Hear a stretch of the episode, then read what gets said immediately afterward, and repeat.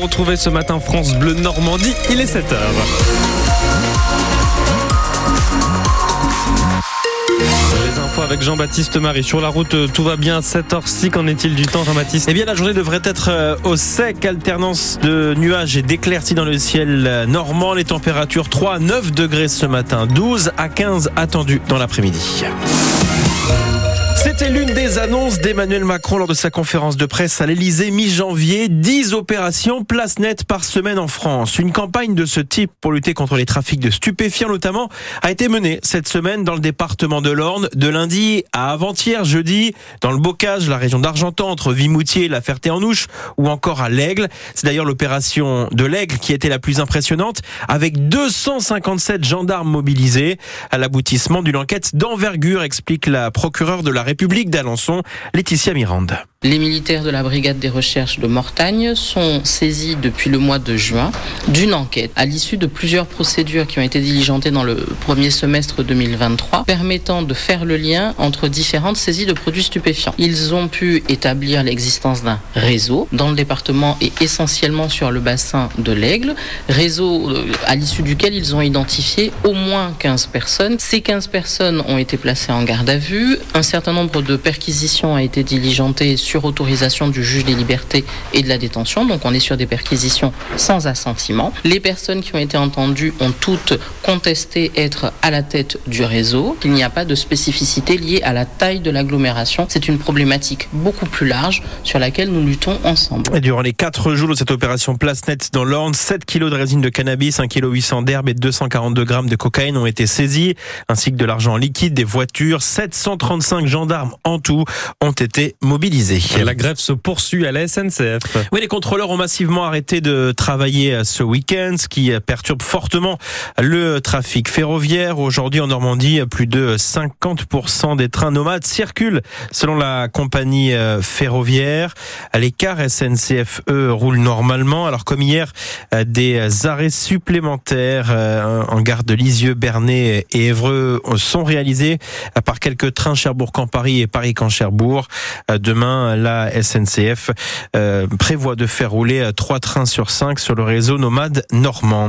Les occidentaux, les occidentaux dont la France réclament des comptes euh, aujourd'hui à la Russie au lendemain de la mort de l'opposant numéro un à Vladimir Poutine, Alexei Navalny, euh, qui est mort donc selon les autorités russes dans une prison de l'Arctique où il était encore où il était incarcéré.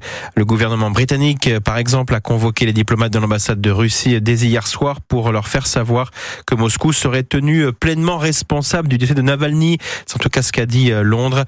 Euh, également une réaction euh, du côté de l'ONU avec son secrétaire général Antonio Gutiérrez qui réclame une enquête complète et transparente donc sur la mort d'Alexei Navalny. Une impressionnante collection de fossiles a été donnée au Paléospace de Villers-sur-Mer dans le Calvados. C'est un couple de retraités, Françoise et Jacques Hurtrel, qui ont offert au musée quelques 800 fossiles, dont une espèce de crustacé inconnu, qui porte d'ailleurs le nom de famille du couple. Une publication scientifique de cette collection vient d'être réalisée. Pendant plus de dix ans, ces passionnés de paléontologie ont exploré le site de Crickbuff près de Villerville sur la côte fleurie. Un tout petit secteur très riche en fossiles. Une fierté émouvante pour ces ramasseurs amateurs, mais chevronnés, Esteban Pinel.